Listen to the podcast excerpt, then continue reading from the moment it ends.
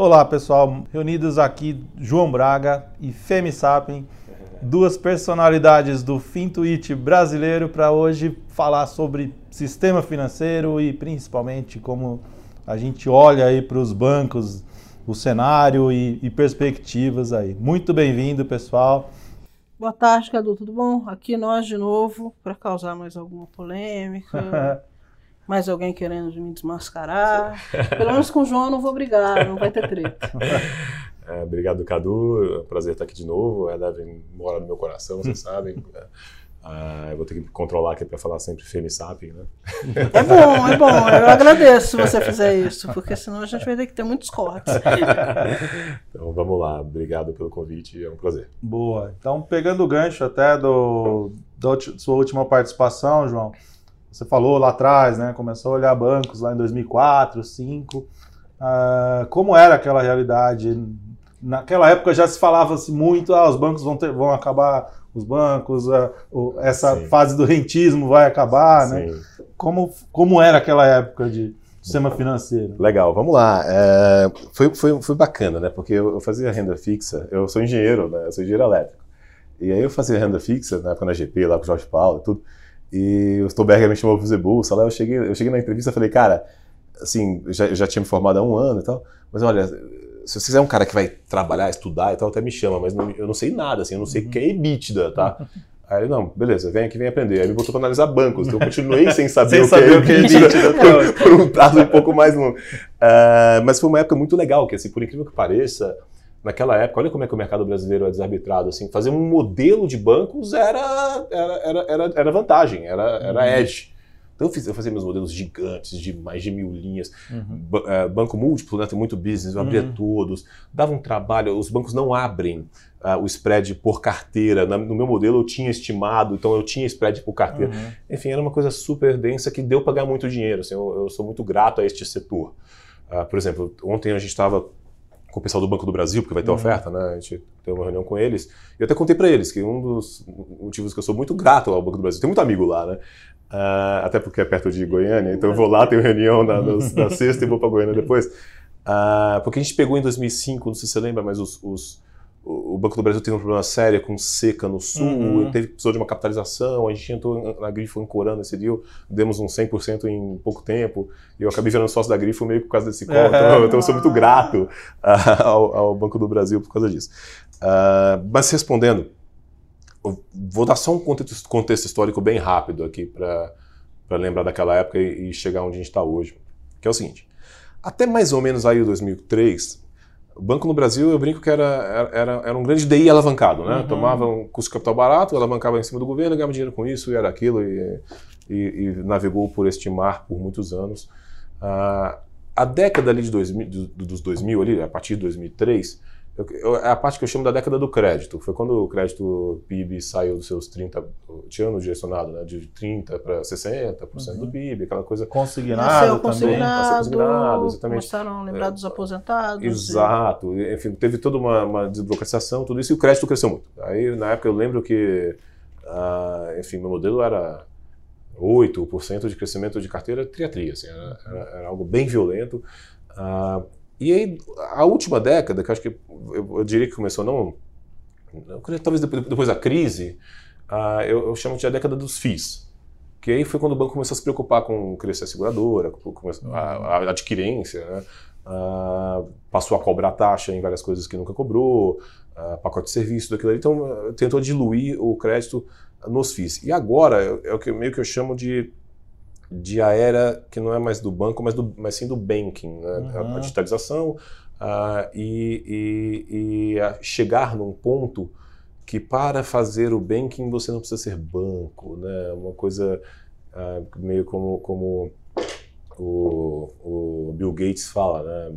Banking is necessary, banks are not. Exato. Então a gente está numa fase agora que realmente com com custo do, custo do capital, uh, custo, custo de captação fazendo muito menos diferença porque o Selic caiu pra caramba. Antigamente fazia muita diferença. O banco tinha uma grande vantagem em relação a qualquer outro concorrente, uhum. o custo de captação barato, uh, daqui a pouco com o Open Banking, tudo isso, uh, enfim, abre-se a porta para banking em diversos outros segmentos e não só nos bancos, que vai ser bem curioso para ver como é que isso vai ser. Isso. É, e nessa época, nessa época de transição para FIIs, acho que o, o, Itaú acho que é um grande exemplo aí, né? Em 2011 ele já, já mapeou e já começou a, a partir para esse modelo de FIIs, né? Mas, Femi, nessa época também é, o governo ali usando muitos bancos públicos, principalmente no pós-crise ali, né?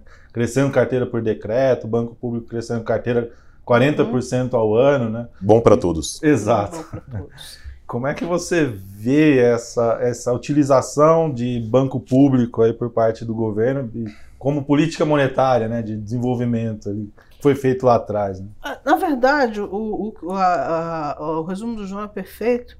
Vá, cabe um contexto aqui que na, na década de 2000, muito do que foi feito foi possível por causa do novo sistema de pagamentos. Sim. Por quê? Porque o Brasil ele saiu na frente de muitos países, inclusive do, do, próprio, do próprio Estados Unidos, porque o sistema de pagamentos permite um controle muito maior dessas operações, do, do nível de crédito, da, da, da alavancagem do, do tomador de crédito. E isso possibilitou a sessão do consignado, do, do crédito direcionado nos anos 2000 e deixou os bancos muito confortáveis com, com todo esse. É, o, o, sistema financeiro brasileiro é muito sólido, muito seguro, deixou os bancos muito confortáveis com aquele nível de lucratividade que passou para a era dos FIIs. Uhum. E com isso, com, com o fim do. Não o fim, mas com, a, com o desaquecimento econômico, o governo começou a usar os, os, bancos de uma forma meio nociva, porque como o sistema é muito seguro, os bancos tinham margem, tinham e têm margens de lucro muito boas, o governo começou a se aproveitar disso para fazer política eu não diria política monetária, eu diria até política fiscal uhum. com o banco. E, e, isso criou várias distorções. A, a, mais famosa delas é a distorção dos caminhões. Por que, que tem greve de caminhoneiros e por que, que os caminhoneiros reclamam tanto? Porque tem muito caminhão demais. Exato. As linhas de empréstimo, a famosa linha branca, é, empréstimos para comprar caminhão, empréstimos para comprar carro foram concedidos em demasia, ainda assim sendo em demasia por escolha do governo de utilizar os bancos públicos, de, de fixar a taxa de juros na marra, o sistema continua muito sólido, porque uhum. além das margens de lucro serem muito, muito boas, o, o, o, a, o risco sistêmico ainda é baixo. Então o governo se aproveitou disso, dessa, dessa, dessa, desse nosso avanço tecnológico criado pelo sistema de pagamentos brasileiro para implementar essa política que está tendo uhum. efeitos nocivos até hoje. Vale lembrar que agora a gente está vivendo uma nova revolução, que é a revolução do, das fintechs, do banking ao invés de banks, e também do, do, do próprio Open Banking, uhum. que não necessariamente a gente está tão na frente quanto a gente, como a gente esteve na época do sistema de pagamentos brasileiro, que, que oferece grandes desafios aí, mas eu acho que a, a revolução, como naquela época foi um pouco puxada pelo social, mas naquela época no sentido de uma política governamental, agora é puxada pelo social, pelo, pela necessidade de você crescer economicamente, incluindo mais pessoas no sistema financeiro. Então, o banking, é, ao invés de banks, é, é, é no próprio é, no sentido que o Bill Gates falou, é, é, inclusão financeira, inclusão da população, o que é necessário para você, é, você proporcionar um crescimento, uhum. É, crescimento, econômico sustentável nesses dias. Não dá para pensar em, em, você crescer a economia com dando crédito só para quem já está no sistema, mesmo com, com, com as taxas de juros mais baixas. Inclusive porque tem vários problemas também no mecanismo de transmissão. Uhum. É, e essa força do SPB, né, todo a força do sistema financeiro ficou provada na crise, né? Que realmente no sistema bancário brasileiro foi uma marolinha, né? Não... Exatamente. Na crise, uh, o sistema se mostrou muito sólido e o governo ainda começou com as, as, famosas medidas contracíclicas, era isso, isso que chamava, eu estava nos Estados Unidos. Né? Macroprudenciais. Macroprudenciais. a gente chamava de Chinese Style Measures, mas eu, é. na verdade o nome bonito deles era macroprudenciais. E, e foi justamente na crise e o sistema resistiu bravamente, sem, sem muitos sustos. Uhum. Houve alguns sustos, mas teve não... susto. teve um sustinho é. outro. Teve. Mas isso foi mais por causa do câmbio do que por causa do crédito. Vamos lá. É, tem- é, exato, por causa das- dos, dos indexadores, aquele tipo de crédito que, que muito nocivo que tinham, que Uhum. tinham enfiado na economia por aí, que fez a, enfim, várias empresas como a, sei lá, Sadia. Uhum, Veracruz. Justo, Exato. justo. É. Isso realmente, e não dava para saber o outstanding disso, o, que tinha de aberto, é, é, foi uma fase bem ruim. Mas só para contar um pouco dos sustos de 2008, eu tenho um, um bom, que eu até já citei lá na- no Twitter e tal, que é, que é a história do Unibanco, né?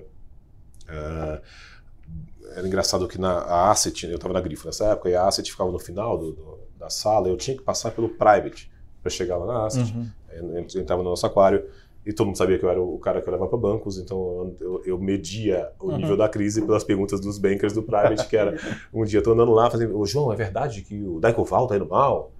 Eu ah, não sei, acho que não, acho que tem caixa lá. Uhum. Aí no dia seguinte, "Se- será que o Sofisa tá indo mal? Aí de repente o Safra tá indo mal? Eu falei, "Ei, peraí, essa, essa crise tá ficando séria. É, não, se alguém pergunta que o, exa- se o. Safra tá indo Aí me mal, perguntaram, e o Unibanco tá indo mal? Eu falei, meu Deus do céu, não, aí peraí. Aí, vamos rever todos os modelos. Exato. E, teve um, e foi nesse dia, num- numa sexta-feira, que eu nunca vou esquecer. É, o mercado estava abrindo com menos 10, aqueles dias de circuit breaker, aquelas coisas. Ah, todos os bancos caindo por volta de 8. De repente, o Unibanco começa a cair até 25% numa sexta-feira. Uhum. E eu da minha mesa tô vendo o InvestShop, a corretora do Unibanco, comprando, comprando, recompra bizarra.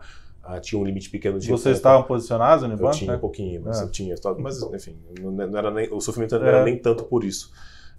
E olhando para aquilo, de repente começa a recompra gigantesca, só que tinha limite de recompra. O Unibanco solta um resultado de três linhas: ah, lucro tanto, patrimônio tanto, ativo tanto, para poder estender o nível de recompra, sair recomprando até que no meio, pro final do dia, ah, o pessoal que estava shorteando ali com os 25 de queda conseguiu ah, essa recompra, a cavalaria entrou Uhum. tão agressiva que o pessoal começou a voltar os stops e acabou fechando em 8% igual aos outros.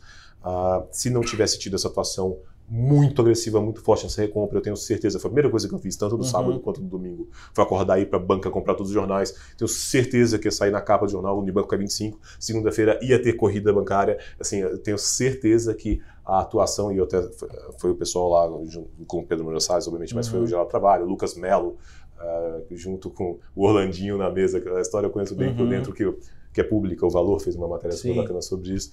Ah, eu acho que a atuação dessa recompra foi uma das, uma das coisas que salvou o sistema brasileiro em 2008. assim, eu realmente acho desse nível, porque eu tenho certeza que ia ter fila na segunda-feira Uhum. ah, se não tivessem É defendido. interessante, eu não sabia essa história. Essa história porque em é brilhante. 2008 eu vi Lima, né? Na verdade, É, eu, sim. no domingo eu estava na mesa, acompanhando junto com todo mundo aquela discussão.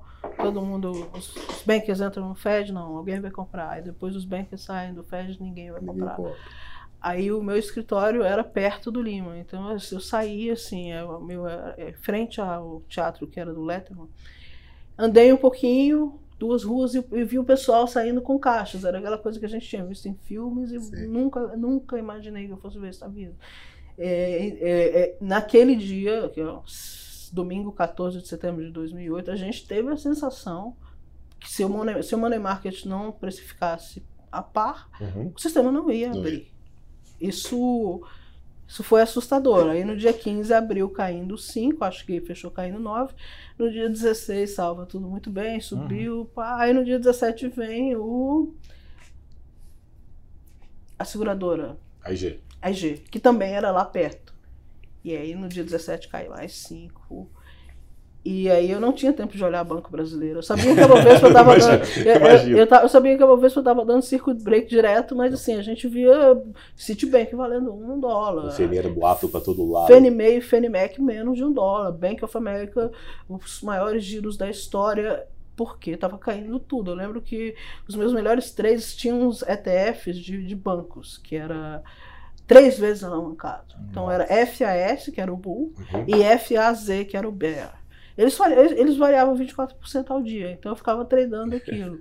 Eu colocava eh, limites e stops e às vezes eu comprava um de manhã, eu vendia de tarde, comprava o outro. Às vezes nos 15 minutos do fechamento que entravam as, os MOPs, os ordens para fechar, você ganhava 15%. Eu, realmente, nesse tempo, se aconteceu alguma coisa com os bancos brasileiros, eu não tenho notícia. O trigger disso tudo, só para entrar um pouco no, no governo, assim, eu acho que a postura do regulador, tudo ali foi super boa, tá? Em 2000, Sim, foi, sim. 2008 foi sólido Uhum. mesmo. Teve um erro, um pequeno erro, que eu acho que foi um dos triggers para esse movimento gigantesco de especulação contra o tal do Unibanco naquela época, ah, foi um, te, a gente ficava olhando sempre pro.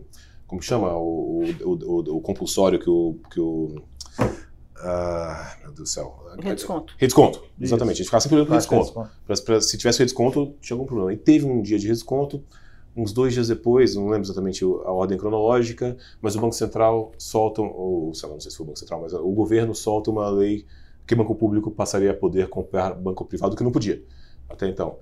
Quando saiu aquela notícia como é que o mercado leu, tem alguém grande Quebrou. quebrando. E aí começou a especulação por todo lado. Então esse, esse foi a única, esse foi o único ponto que eu acho que o, E aí o governo private lá já sabia, ou era E- o Daicoval, Não, e- Safra. Aí teve um boato de um resgate de um FDIC por uma estatal Aham. no banco, enfim, de 20 bi, enfim. Aí, É, porque- teve- aí, aí- aí- aí foi tudo de uma vez. Enfim. Uhum. Redesconto é sempre uma coisa muito assustadora. E é interessante porque você olha o Fed fazendo Ripple. É, assim, é estranho, tá todo mundo com o pé meio atrás, mas não é o fim do mundo. Perfeito? Se isso acontecesse aqui no Brasil, Isso. eh, estaria decretada a quebra de algum dos Uhum. cinco grandes bancos por algum, porque se fizer dois dias de desconto. É muito interessante isso. No Brasil, um país onde a gente tem compulsório de 38%. É. Exato. E fazer desconto é, É. o fim do mundo. E, e mesmo depois da crise, né, passada a crise, toda a questão, tiveram alguns excessos ali, né, de veículos Sim. pontuais, né, micro pequena empresa. SMI, exato. E o, o mais recente de grandes empresas ali, também questões de lava-jato e tudo mais, né? Uhum. Que o, o mercado, principalmente o large corporate, sempre foi rentável com a FII pequena, mas nunca mensuraram o risco corretamente, né? Sim. Até porque não tinha. E isso pós-lava-jato ficou evidente, né? Mas olhando agora, né, do, do ah, banking, not bank, né?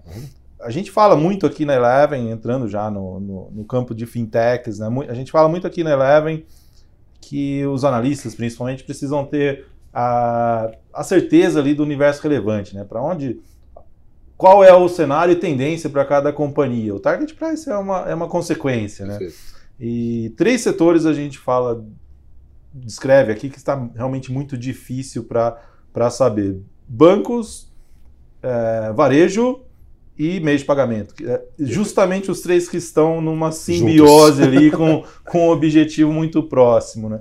Como é que vocês estão vendo essa, essa revolução ali, né? E, e aí entra os bancos tradicionais com campanhas digitais, bancos digitais, varejistas querendo ser banco, né? Misturada com empresas de software virando meio de pagamento. Como é que vocês estão vendo essa bagunça e essa confusão toda? É, eu, eu acho que entra aí na questão de que nessa revolução, nessa parte da revolução, nessa revolução, a gente não está tão adiantado assim. O, o varejista que, que faz funções banking é muito comum nos Estados Unidos. É, é relativamente comum na Europa. É, e na China o modelo é totalmente diferente, mas na verdade eu acho que é difícil achar bancos, porque todo mundo faz banking. Então, o que, que acontece? A- a- aqui você tem os bancos tradicionais que fazem tudo, tem as fintechs que algumas já são bancos, como o Banco Inter, o Banco Original, mas, por exemplo, o Nubank não é banco, Uhum. É uma instituição, é uma instituição de de pagamento. Que fazem, que elas, elas, elas, elas estão abordando nichos, né? Por exemplo, o Nubank ele começou abordando cartões de crédito e até hoje a operação do Nubank é cartão de crédito e o lucro deles vem de FIIs do cartão de crédito, intercâmbio, MDR. É nicho.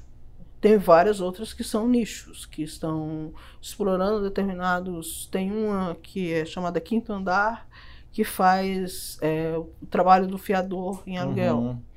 Tem outra de Goiânia que faz empréstimos para pessoas de baixa renda e cobra nas contas de luz e, e- e telefone, que é super interessante. Porque se a pessoa não pagar, ela não paga Uhum. nada. É, fica sem os serviços, né? Mas fintech não é banco, como eu falei no primeiro podcast. Fora os que já são realmente estabelecidos, e ainda esses ainda tem algumas barreiras que são impostas pelo, pelos tradicionais. Primeiro, uma barreira concorrencial, porque ninguém quer perder seu nicho, de, seu, seu, seu market share. Uhum. Segundo, barreiras de que o, o Brasil é um país grande e cujo negócio de, de bancos tem, tem, tem um valor adicionado de capilaridade. Essa capilaridade, os bancos que têm capilaridade não vão distribuir isso por aí. Isso, isso é um valor, isso é um ativo de cada banco. Então, é, por que, que eu digo, o Brasil não está na fronteira aí, porque, por exemplo, existe a, as grandes varejistas, elas estão pensando em fazer super apps, onde você pode fazer tudo, contratar serviços, comprar bilhete de metrô, chamar Uber, etc. E também pagar contas e, e, fazer e tomar crédito e poder sacar nas lojas. Nossa, sacar nas lojas isso seria muito bom para o Brasil. Isso aí é um, uma coisa muito legal no Brasil, onde falta capilaridade de agência. Só quem tem capilaridade é a Caixa, porque a Caixa tem um número enorme de correspondentes bancários que uhum, são os lotéricos. Imagina se você pudesse sacar em todas as lojas da, da Vivai, todas as lojas da Magazine Luiza, todas as lojas americanas, etc. É, e entram questões de segurança pública até também, né? Não, mas aí é que tá, porque isso, isso é o, o valor do saque é baixo. Uhum. Assim, o que, o que, que o brasileiro médio precisa? Aqueles 50, 100 reais no final de semana para você é, de repente vi uma coisa, pra, eu vou comprar no bar, não passa cartão, ou vou comprar uma fruta ali. E isso funciona muito nos Estados Unidos. Você que vai, é o cashback lá. Que, é, que é o cashback, exatamente é, é porque, para não confundir com o cashback do cartão, aqui a gente chama de troco. Uhum. Que, que, que é isso, você vai, vai na, numa loja, comprou uma televisão e precisa de dinheiro para pagar o táxi de volta, porque de repente você foi a pé, mas agora você está carregando a televisão, você precisa de dinheiro e você não tem dinheiro. Então você vai lá e dá mais 50 reais. Mas isso para a população que é desbancarizada, Imagina, ela vai, vai, ela vai poder ter um cartão de crédito, um cartão de débito, um cartão pré-pago com um telefone, vai poder fazer seu crédito, com, ela só precisa desse aparelho telefônico. E vai poder também sacar nas lojas é, sem precisar ir a uma agência bancária. Isso é bom, ah, mas aí vamos lá, isso é bom para as varejistas, mas isso é bom para os bancos. Uhum. Por quê? Porque qual é um dos maiores custos fixos dos bancos tradicionais? Agência. A agência. Perfeito. Então, muita gente olha a agência, o fato de ter agência, como uma grande desvantagem dos bancos. E é. Mas, por outro lado, se a agência passar a ser desnecessária e os varejistas começarem a fazer convênios com bancos para prover esses saques, existe um outro lado dessa moeda. Perfeito. Eu concordo muito. Eu não estou tão no hype que eu vejo por uhum. aí sobre bancos digitais, não concordo muito, acho que a gente está bem para trás. Uh, e eu cito dois grandes desafios. O primeiro, que a Femi já falou, que é a história do troco, que é uma grande vantagem para os que tiverem a, a, parte física, como uhum. por exemplo os de varejista. Uh, a TecBan hoje, para esses bancos menores, cobra 6,50 reais por saque. É uhum. É 6,50. E o cara vai lá sacar 10 reais, né? Que é isso. Exatamente. Imagina que saca 10 reais, o, o, o, Inter da vida não cobra do não cliente. Cobra e cliente, tem que, o cara vai sacar 6, o numerário é muito caro. Saca 10 reais e tem que pagar 6,50. Então é muito custoso. Então quem tiver essa, essa, essa, essa rede, essa capilaridade, sai ganhando. O PagBank, por exemplo, que eu acho brilhante, ele está ele, ele tá, ele, ele tá tentando endereçar esse problema. Como é que ele faz para criar uma estrutura de numerário ou de, de né, para conseguir pagar, dar o troco, conseguir uh, fazer o saque uh, sem ser tão custoso, né? Fazer o taxista sacar para você, uhum. ele ganha um dinheirinho ali e tal. Uh, qualquer dinheirinho que seja menos do que 6,50 o saque que é muito caro. Uh, então esse é o primeiro desafio, a parte do numerário que no Brasil eu não acho que vai acabar tão cedo, né? Vamos combinar que, que, Eu acho uh, que a cultura é tem que mudar bastante ainda. E do outro lado, uh, e esse é o principal desafio dessa galera digital, é o cash-in. O que eu quero dizer com isso? Né? Botar o dinheiro lá. Por que, que eu vou botar 100 reais no IT, na uhum. wallet? Ou no Banqui, ou no, Bank, ou no Inter. Por que que eu, qual que é o meu interesse em ir lá e botar 100 reais naquele lugar? Né? Tem, são várias coisas, né? Tem o, o, o, efeito rede, né? O Network Effect, claramente é uma coisa que faria eu querer botar 100 reais uhum. no IT, se todo mundo que tiver IT, vamos almoçar, vamos, eu te transfiro aqui facinho, que não tá rolando, eu botei 100 reais no IT e tá lá parado os 100 reais Uh, perdendo eu estou perdendo meu CDI aí, o float já tem um mês e meio, dois meses, sei lá. Porque eu testo esses, eu tenho, eu tenho todos, tá? Eu testo uhum. estou fazendo coleção de cartão de crédito já. Uh, e aí, uh, e aí algumas claramente saem na vantagem nessa história do cash-in. Por exemplo, o PagBank que eu falei, porque o taxista quando recebe a grana já automaticamente entra esse dinheiro no ambiente do PagBank, ou seja, já fez o cash-in sem nem, sem nem, sem nem ver. Uhum. AMI Digital também tem um pouco desse benefício, porque no, no ambiente 3P do Marketplace, Uh, e certamente o Banqui tem esse benefício, ou da Magazine Luiza também que vai ter. Uh, tem esse benefício por dois motivos. O primeiro uh, é o 3P, que esse pessoal também tem, mas também, no caso da Magazine Luiza, é muito maior do que uh, da Via Varejo, mas que eu acho que vai crescer. e, mas também por outro motivo. Se você vai lá e faz um CDC da Casas Bahia, automaticamente você já está dentro do ambiente do banqui. Uhum. Você paga sua parcela lá e tal, então você faz o cashinho para pagar sua parcela. Você já está naquele ambiente que você vai poder pedir um Uber, pagar, carregar o bilhete único, sei lá, uh, outras coisas que vai ter naquele super app no, no marketplace uh, do banco digital. Então, esse é só para citar dois, dois desafios, tá? Eu acho que se, se, a gente quiser, nós três aqui, vamos juntar. É muito barato, tá? A gente contrata a Sinqia, ela faz uhum. rapidinho o banco digital para a gente, tá? É, se nós três quisermos ser banqueiro, porque é chique, né? Ser banqueiro, vamos, vamos, vamos fazer um banco nós três? Vamos. A gente não precisa de tanto dinheiro, uhum. mas eu acho que vai ser muito difícil engajar uma pessoa a botar os 100 reais no nosso banco, ou seja, fazer o cash-in, e o cash out para a gente vai ser, o, o saque para a gente vai ser uh, abusivo de cara. Isso para citar só dois desafios, tá? Tem milhares de outros. Então eu estou, sou menos hypado. Eu acho que essa história do o Itaú vai morrer, meu Deus do céu. É. Eu não sou desses, não. Eu acho que vai demorar bastante. e, e, e, também eu acho subestimar os caras que dizer que eles não vão fazer nenhum contra-ataque, né? É, esse eu acho que essa eu acho que é a grande falha dessa análise. É achar que tudo que, que toda essa revolução não vai ser compartilhada pelos bancões, que eles não vão participar em nada, que eles não vão inovar e que eles vão estar sempre atrás, que eles não vão uhum. conseguir, com toda a estrutura de capital que eles têm, com todo o, a, o capital humano que eles têm, eles não vão conseguir pensar em maneiras de continuar competitivos. Então, eu acho que, que, que, que tem, vai ter muito darwinismo, eu acho que 2019 foi o ano dos bancos, digamos, dos, dos bancos banking.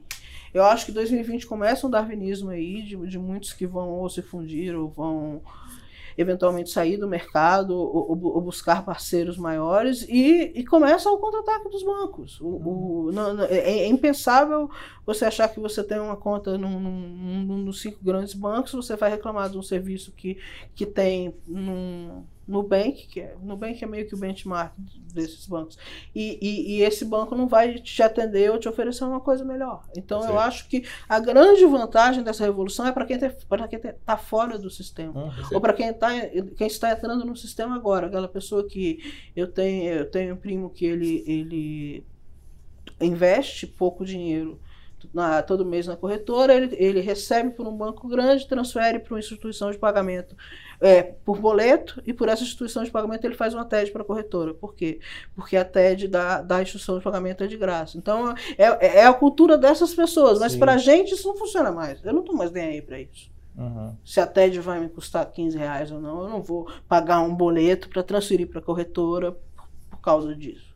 Então, mas isso cria muita informação porque você está criando um banco de dados de informação dessas pessoas, que é um grande ativo dessas instituições. E também, e, e também a bancarização de pessoas que não são bancarizadas, e são clientes dos varejistas. Uhum.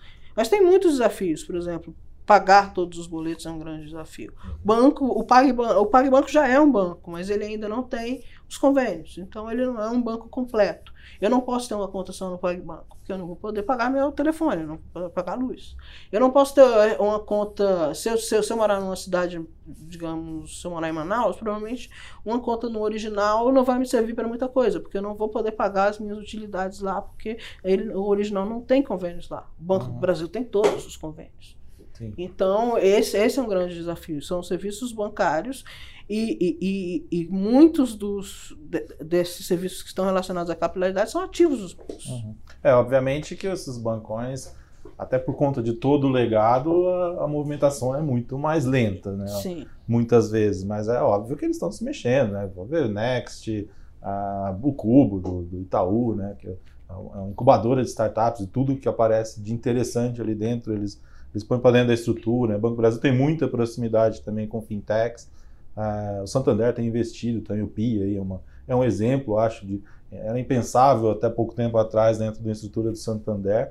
Mas só, só voltando um pouco ali uh, nessa revolução, né, eu cito isso há muito tempo com investidores, uh, acho que ela começou lá atrás, duas grandes barreiras foram quebradas aí de, de entrada mesmo né, do, do sistema financeiro. Primeiro, o funding. Né? O Banco Médio sempre sofreu muito com o funding, a própria XP é uma das responsáveis ali por, por popularizar esse acesso à, à, pessoa física. Então, funding hoje não é um problema, muitas vezes para bancos médios, eles distribuem nas plataformas abertas.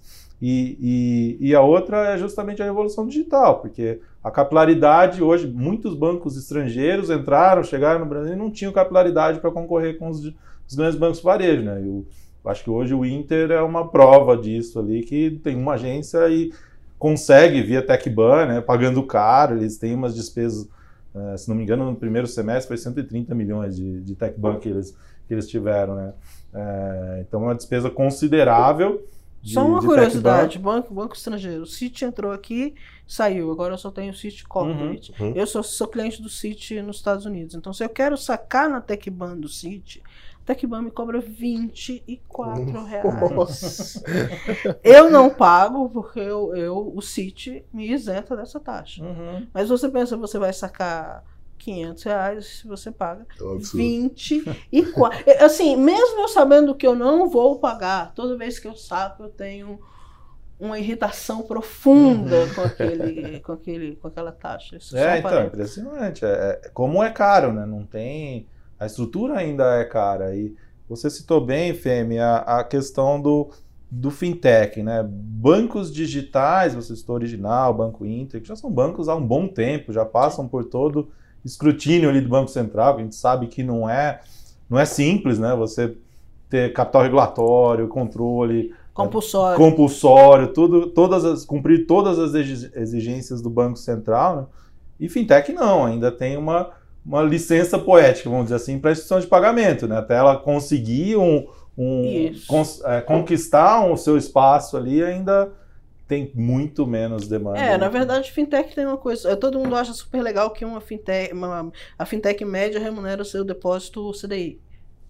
Mas é, o motivo para isso é que todo, toda a reserva da fintech tem que ficar, 100% dela tem que ficar no Banco Central e ela é remunerada a CDI. Então, uhum. porque o fintech só está dando para você o que o Banco Central está dando para ela, que é a medida prudencial do Banco Central para garantir a solidez da instituição. Então, o, o tal da a, a conta selicada é, uhum. é, é, é, porque é exigido que 100% da reserva das instituições de pagamento fiquem é, depositada no Banco Central. Cadu, você falou uma coisa curiosa, só lembrei de, uma, de um ponto aqui, você falou sobre o, os bancos estrangeiros que vieram, só que não tinha muito, né, uhum, muita capilaridade. e acabaram saindo. Ah, não sei se você lembra, mas quando o Trabuca subiu a presidência do Bradesco, qual foi a primeira campanha dele? Bradesco Presença. Exato. Era, que era exatamente exato. vendendo que ele estava no Brasil inteiro uhum. e, que, e que ele tinha penetração, enfim. E, e, a gente esquece isso, né? Que os bancos no Brasil, por serem bancos múltiplos, por atuarem em uhum. diversas áreas, Uh, eles, eles acabam virando uma, uma, um balcão de várias coisas. Por exemplo, seguros, o tal do Bank Assurance. Né? Exato. Uh, se, uh, uma, uma, penetração grande que passou a ter de acesso de produtos que ainda não é igual aos Estados Unidos, de, de, de, de talvez de, né, de, enfim, diferencial de produtos bem, bem uhum. estruturados, mas assim, mas de fato existiu uma penetração que, que, que o brasileiro passou a ter de seguro, porque os bancos ofereciam seus balcões para o Bank Assurance. E isso vale uma fortuna. Vide vale, a caixa com vale. o CNP agora. Exatamente. É um one-stop shop, né? Um Exatamente. Banco... Então, às vezes, às vezes a gente esquece, né? Ah, hoje a internet, hoje a gente sei lá. Não, presença é muito importante. Uhum, sim. Uhum. É, então, como eu falei, vide caixa e CNP agora. O CNP acabou de pagar 7 bi para a caixa para ter acesso ao balcão Perfeito. e vender seus produtos seguro. Mas Exato. porque a Caixa tem a maior capilaridade do Exato. Brasil. Agora, João, vou te fazer uma provocação. O Banco XP, o Banco XP, eu acho que nasce grande, porque a XP tem média 25% aí do giro da, da B, B, B3 e da, da BMF. E nasce com várias ideias disruptivas mesmo. E é um, e é um, e é um agente disruptor que nasce. Ele é grande, ele é um banco ele já vem com, com toda, todo, digamos assim, todo o equipamento do banco e toda a estrutura da XP, que é muito grande e muito boa que, que você.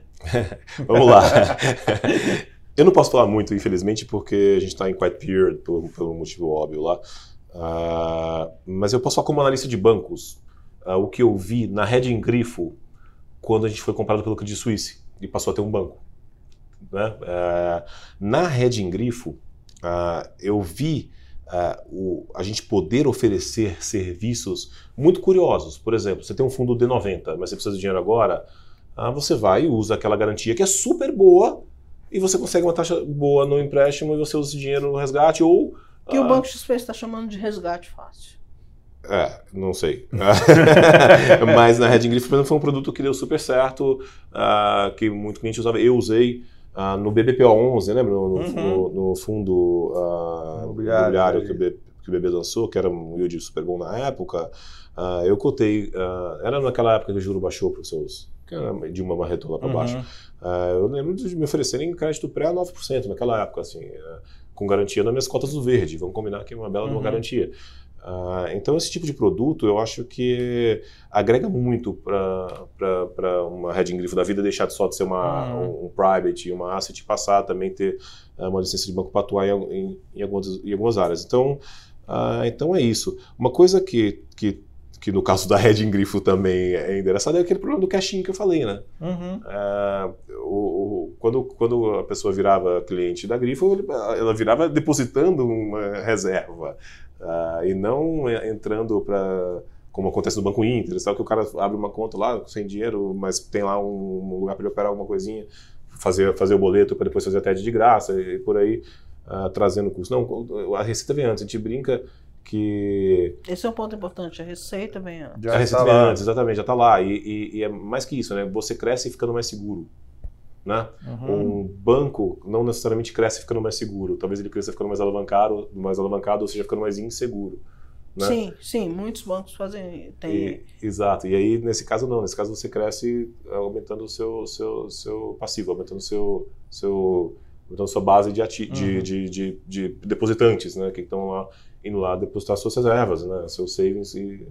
Então eu acho que faz muito sentido e vamos ver o futuro aí. É, na verdade eu acho interessante porque o Inter ele tem um custo de captação baixo porque ele faz o, o home equity loan. Sim. Que é o que é o empréstimo garantido, que é o único, basicamente o único modo de empréstimo que existe nos Estados Unidos, com uma taxa de juros razoável garantido. E aqui o único empréstimo mais ou menos garantido popular é o consignado do setor, servidor público. Perfeito. Que ele é basicamente garantido nem pela folha, porque na folha, na verdade, se, se, se, se o servidor deve pensão alimentícia, outras coisas que juridicamente vêm antes, elas são retiradas antes, de repente, da garantia. Mas é garantido pela estabilidade do servidor público. Perfeito. Por isso até que o consignado privado não é tão grande. E, o, e um banco que, que, se, que vende uma corretora, ela pode, ele pode dar empréstimos com garantia em ativos, que seria o soft equity loan. Perfeito. O outro é o hard equity loan, esse é o soft equity loan. Então você tem lá o seu portfólio com, com um duration de 10, 15 anos, essa B29, B25B, é, não, F29, B20, BB35 e B50, você pode fazer um empréstimo dando isso como garantia e o que ajuda você no seu ALM, nessa gerência aí. Uhum. E eu acho que, que pode trazer uma oportunidade de custos mais baixos. E aí vem a parte disruptiva, porque se vem um banco que te oferece crédito com garantia e por isso ele te cobra menos, os outros bancos vão ter que começar a se esforçar para cobrar menos. Uhum. Perfeito.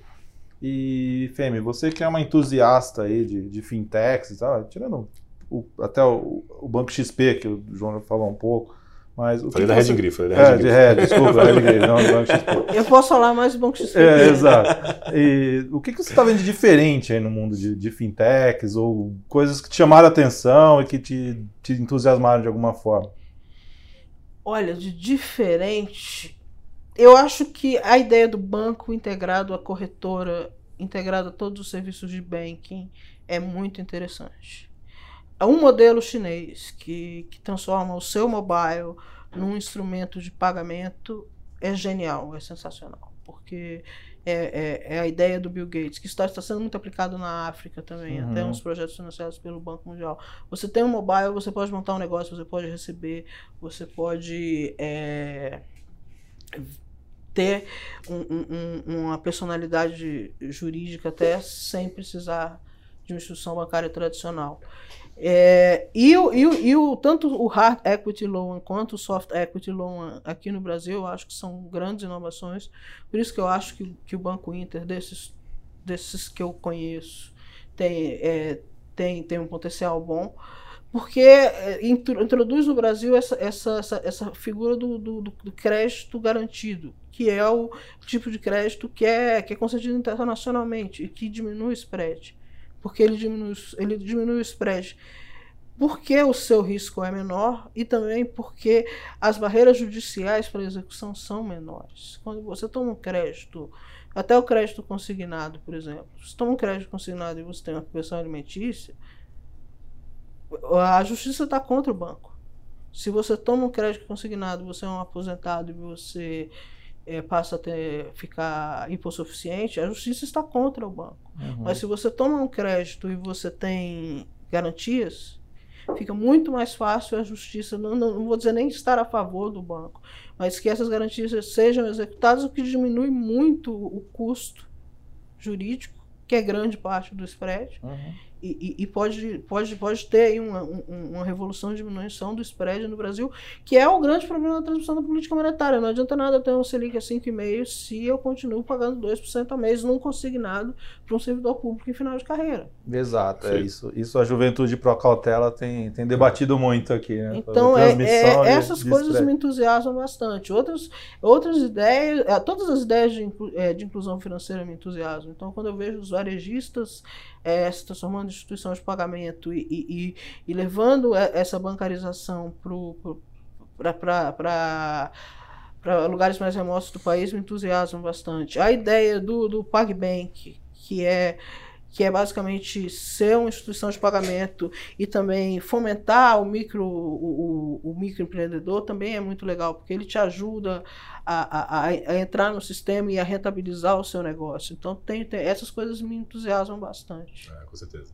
É, é, engraçado né? Você pega a criatividade e junta com o semente tecnológico uhum. sem barreira de entrada uh, você acaba tendo coisas que são muito legais né? Por exemplo a, essa Goiânia que você contou. Não, que, acho sensacional. Que cobra na, na conta de, da, da, da, luz, é, isso é muito legal. E pensa, pensa o esforço que essa pessoa teve, porque fazer um convênio com, com um provedor de utilidade pública é muito é difícil. Muito difícil. Eu, eu, eu conversei com instituições financeiras que disseram que eu, eles chegam, se oferecem para pagar toda a implementação do sistema e ainda assim eles não querem, por causa de contrato, disso, daquilo, e esses caras foram lá na raça, fizeram, e eles fazem análise de crédito das pessoas com base em Big Data, e essa ideia é simplesmente genial, porque a pessoa não vai deixar de pagar sua utility, ela uhum, não vai ficar genial. sem luz. Exato. Ela não vai ficar sem água. Nessa linha tem vindo muita coisa bacana, né? todo peer-to-peer lending. Uhum. Muito...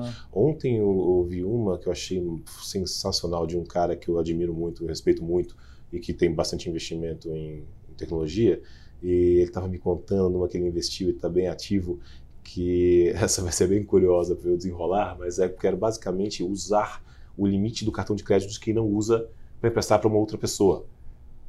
E isso fica muito barato. O, o, o, eu falei, cara, mas o cara, você vai pagar uma coisa para o cara que usa o limite? Não, não, ele só ganha milha mesmo. Eu falei, caramba, então, olha, olha, olha, É genial, é criativo. É genial, é criativo e é. imagina a redução de spread que isso pode dar, né? Porque na verdade, o, o risco é Itaúna. O risco é o emissor do, do cartão. Uhum. É, então, é, tem, tem que ver o custo do banco da milha, que isso já virou uma encrenca. Mas do, do modelo, certamente o desenrolar desse modelo vai, vai, trazer mudanças que vão ser curiosas. Mas o fato é, existe um, um limite concedido que uma pessoa não usa, ela pega aquilo ali, dá para uma outra pessoa usar, e esse intermediário cobra um spread ali. Olha, olha que genial. Então, assim, essa criatividade, junto com tecnologia, sem barreira de entrada e com investimentos que você nem precisa tanto dinheiro para fazer uma, uma, um, uma plataforma tecnológica para fazer uma uhum. coisa desse tipo, é genial. A gente vai ver cada coisa surgir por aí. que... É, é, essa é genial mesmo. Essa é realmente muito bom. Não, eu já, já, já, já pedi para abrir limite no meu cartão de crédito para comprar um carro, só porque eu queria as milhas. Exato. Por exemplo, se eu vou comprar um carro à vista, um valor razoável, olha é o tanto de milhas vai te dar. Exato, é isso. Aí depois, você no dia seguinte, você vai lá e paga. E, e ganha a viagem no final do ano. Né? Exatamente. Né? Então, as pessoas fariam isso, porque tem a partir de um certo nível de renda, o limite do cartão é subutilizado. É totalmente subutilizado. E como é que vocês estão vendo essa história? Muito se fala, né, de super app, a gente já comentou um pouco aqui, de um modelo chinês, né, que é Alipay, né, de tá, tudo concentrado ali dentro de um único aplicativo. Uh, como vocês estão vendo a evolução e passa para o pagamento instantâneo, né, que está previsto para entrar o ano que vem, uh, segundo o Banco Central, né? Eu acho que a evolução está. depende do pagamento instantâneo. Eu já vi coisa bem legal aí. É, os super apps têm tem várias ideias boas, bilhete único, Netflix, é, é, pagamento de boleto e Uber Uhum. e etc. Essas coisas vão, vão surgindo e várias outras ideias vão aparecer por aí. Reserva de hotel, compra de passagem. Mas é, no frigir dos ovos, o passa por pagamento instantâneo, que Uhum. é a confirmação das transações. Porque existem dois layers. Existe, existe o layer do super app e existe o layer da instituição que está por trás. Então, quan- isso, esses dois layers têm custo. Quando você implementar pagamentos instantâneos, isso fica. Aí, aí a criatividade vai ser o limite, na minha opinião. Eu acho que na China é mais fácil do que aqui. Por dois motivos. Primeiro que lá ele pulou etapas. Exato. Passou teve- do dinheiro Isso, direto. você não teve a Visa, você Uhum. não teve Mastercard. Ah, e a segundo, porque o governo mandou, tem que fazer. entendeu? Então, Simples assim. um pouco diferente do, do modelo democrata, sei lá, normal.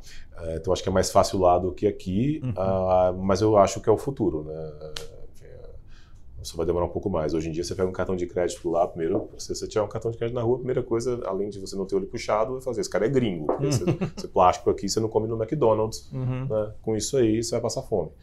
Ah, Engraçado que em alguns lugares da Europa, na Espanha, tá tendo isso também. Você está usando muito Samsung Pay, Google Pay, Apple Pay. Aí você passa com cartão de crédito. Aí, já, já falaram isso pra mim. Plástico ainda? né? É, e Você é, da onde? Você da onde? E é curioso a questão das etapas, né? Porque o, o mercado americano, por exemplo, eles não chegaram no chip ainda, né? Não, a é, tarja- chegaram no chip, mas o chip pro de americano foi um trauma. Quando, trauma. quando ainda não era obrigatório, muita gente recebia as máquinas e colocava uma fita adesiva para você não colocar o chip.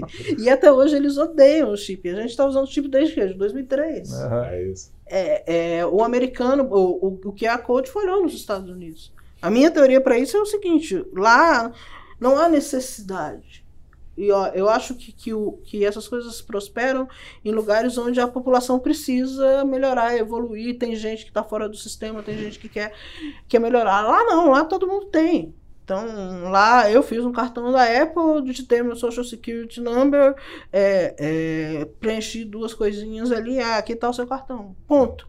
Então, a vida do, do americano é muito fácil. Uhum. Ele pode sacar num, em toda, toda loja do McDonald's tem um ATM.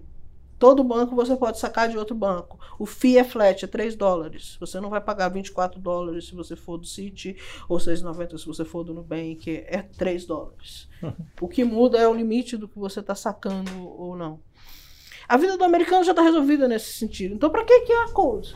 Exato. Para que complicar? O chip já foi uma complicação dos infernos.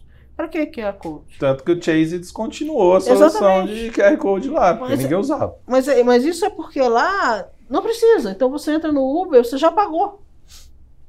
Você entra no táxi, você paga com Apple Pay. Uhum.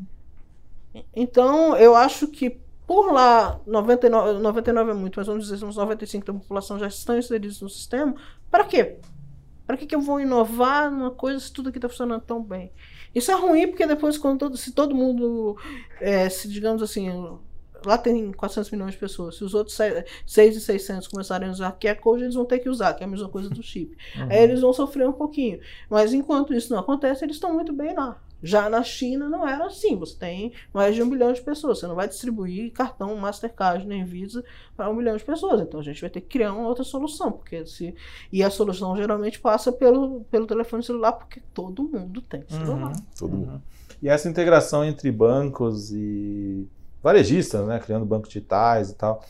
Aí o o João tá, tá, tá dentro, né? Não pode falar muito de, de Via Varejo, né? Que tá no conselho, mas o, o Varejo tem o Banqui, né?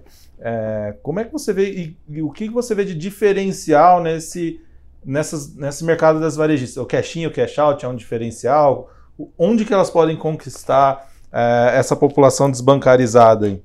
Eu acho que a maior evidência de que tem suco ali, aí estou falando como analista, é que você vê os bancos fechando o acordo com os varejistas, não é de agora, né? Uhum. Tem, tem mais de década, tinha a FIC, a FAI, a, lembra? Tinha todas aquelas financeiras que, que o Unibanco lá atrás fechava, o Itaú fez muito, o Bradesco fez, chegou até fazer até com a própria Casas Bahia lá Uhum. atrás, promoção de cartões. Então, o que, o que, que esse pessoal vê ah, na varejista? Né? Primeiro que a varejista sabe dar crédito, tá? Sim. A Casa Bahia sabe dar crédito. Exato. É, sabe, sabe, sabe, há muitos anos tem muita informação, né? A Magazine Luiza sabe da crédito. Esse pessoal uh, tem esse know-how. Segundo, uh, no Brasil existe muito o spread alto, né? Uhum. No, no CDC, nesse, nesse consumo. E o que o cliente olha muito é, é o que cabe no bolso, né? A parcela. Ele, ele, é menos sensível a juro. Isso já. Se você olha o juro da Renner nos é. últimos 20 anos, não deve ter mudado se mudou três vezes foi muito. Uhum. Sendo que o passivo mudou pra caramba, né? Tá mudou pra caramba. Uh, porque realmente não é muito sensível. Eu também lá atrás eu fui do Conselho de Riachuelo também. Uh, então é, é, um, é, um, segmento muito bom. Eu não, eu não imagino que ninguém acorda e pensa.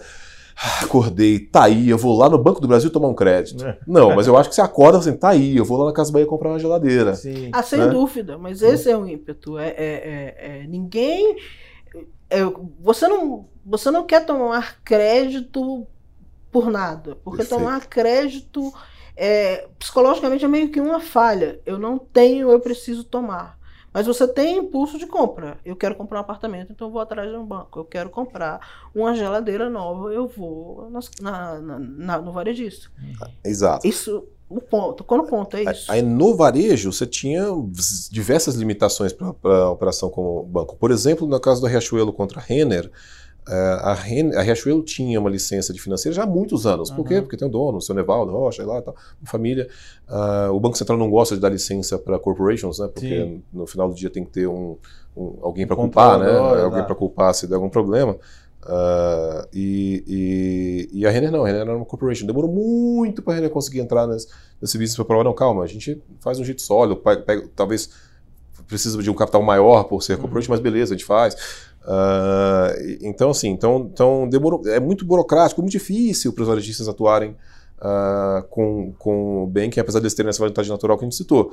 Agora já não é mais tão difícil, né? Então, Sim. o banking deve ir um pouco mais para lá.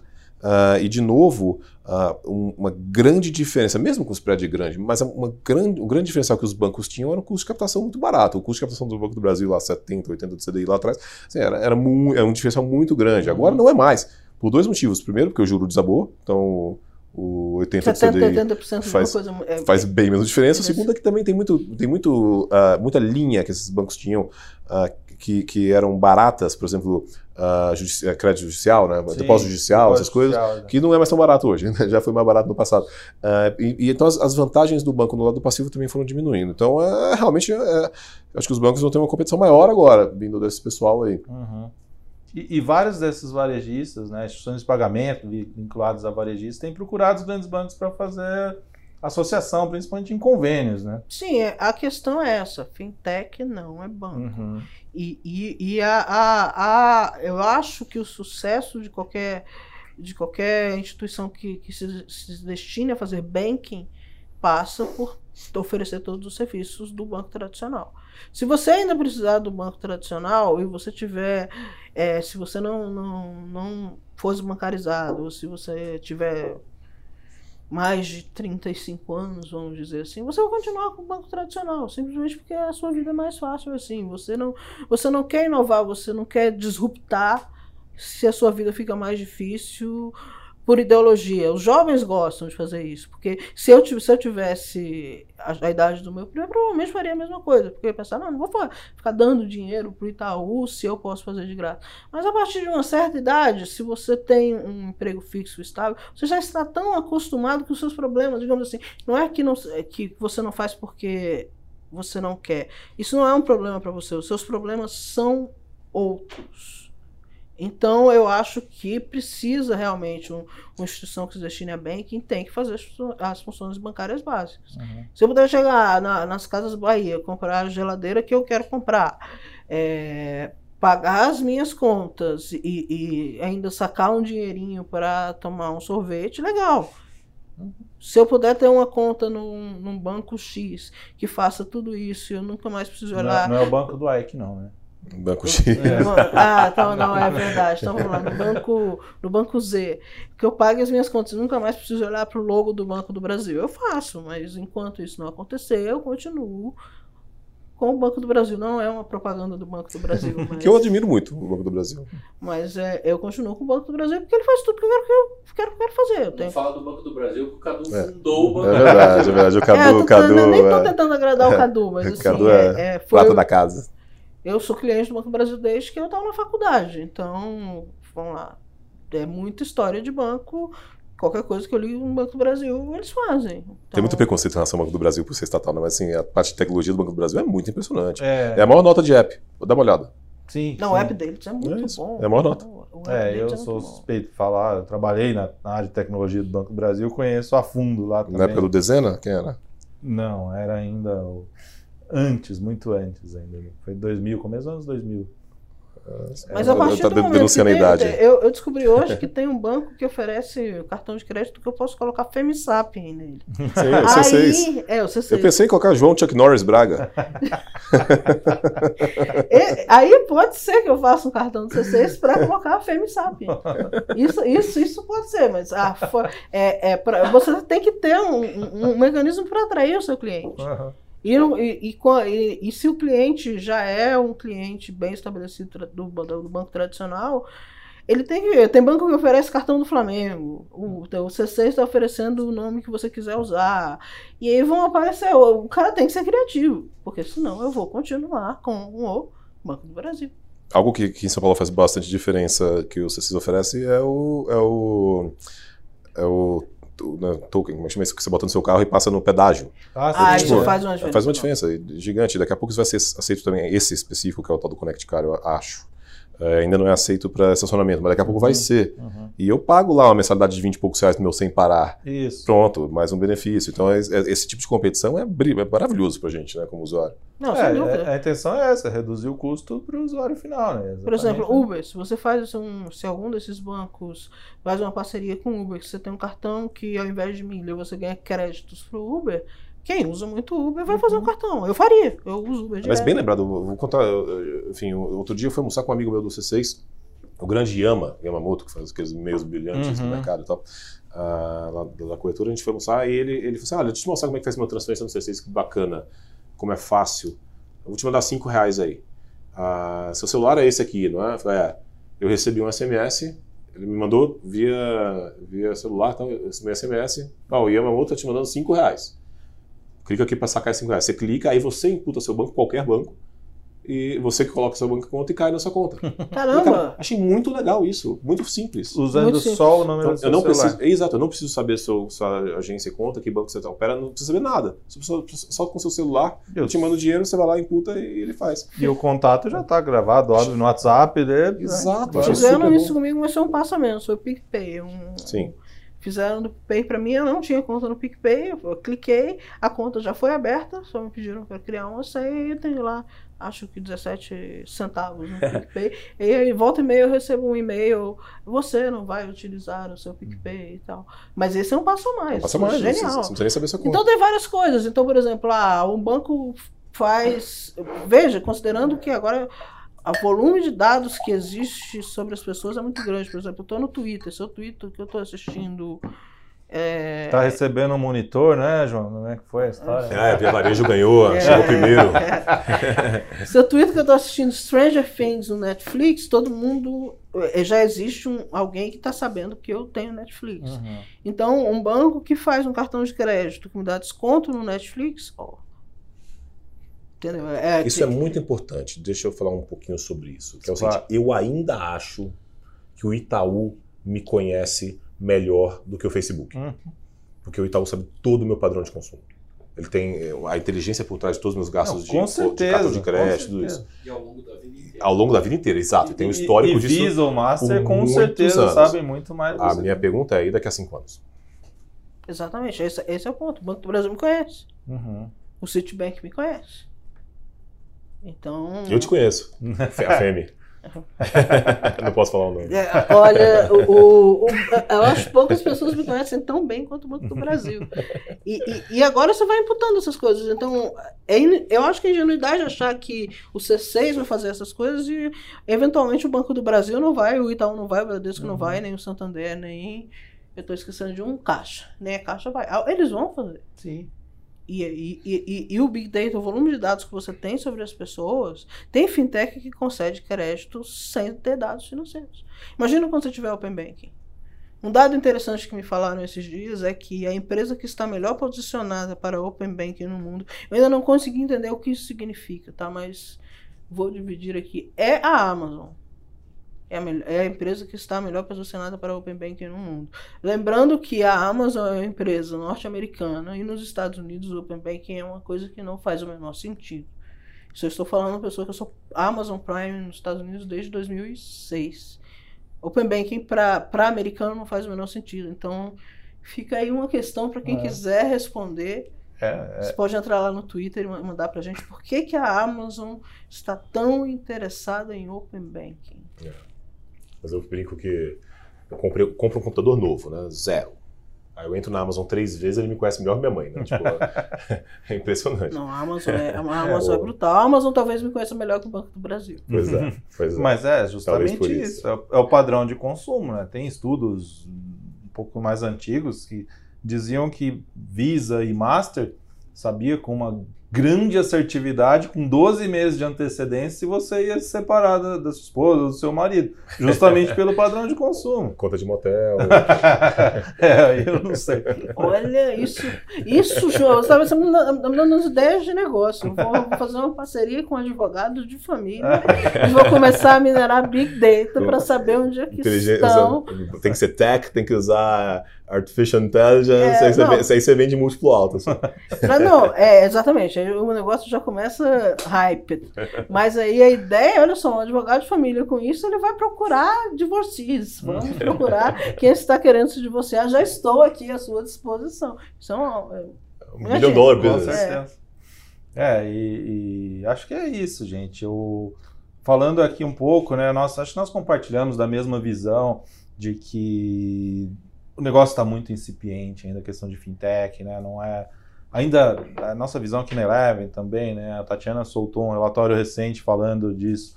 É, ainda há um ciclo para os grandes bancos capturarem. Se esse ciclo vai lá 3, 5, 8 anos, ainda nós não sabemos. Ainda o ciclo de baixa de, de taxa de juros mais baixa também leva muita gente para a bolsa. Sistema financeiro, pelo próprio peso, tem muito a exposição ainda até é uma porta de entrada relevante para investidor estrangeiro também, né? Então ainda tem um ciclo não só de, de valorização da ação, mas de bom desempenho ainda desses bancos, que ainda deve levar alguns anos, né? Claro Sim. que essa revolução ainda está no início, né? Então acho que a gente tem uma posição parecida aqui. Queria agradecer muito a presença de vocês aqui. João, considerações finais, algum ponto aí que a gente não abordou, mensagem final? Uh, eu queria agradecer de novo por estar aqui, aqui é, me sinto em casa. O Dato chegou aqui no meio aqui para atrapalhar a gravação aqui, um grande amigo. Uh, conta comigo para qualquer assunto e esse assunto de, de, de, esse podcast junta os dois assuntos talvez que eu mais gosto, que é banking e tecnologia. Então Boa. foi um prazer participar. É um assunto que eu não sei nada, preciso estudar muito. Ah, Exatamente. Ter, e eu acho que ninguém, acho que se olhar daqui para cinco anos, acho que a gente vai saber, vai ter certeza que a gente realmente não sabia, não sabia nada. nada. É, eu agradeço mais uma vez a oportunidade. Eu acho que a gente gosta de muitas coisas parecidas, porque eu também adoro tecnologia. Bancos eu eu sei porque eu trabalhei muito tempo com isso, acabo gostando por Gosto muito da, da, da ideia de banco como função, é, como indutor de inclusão social.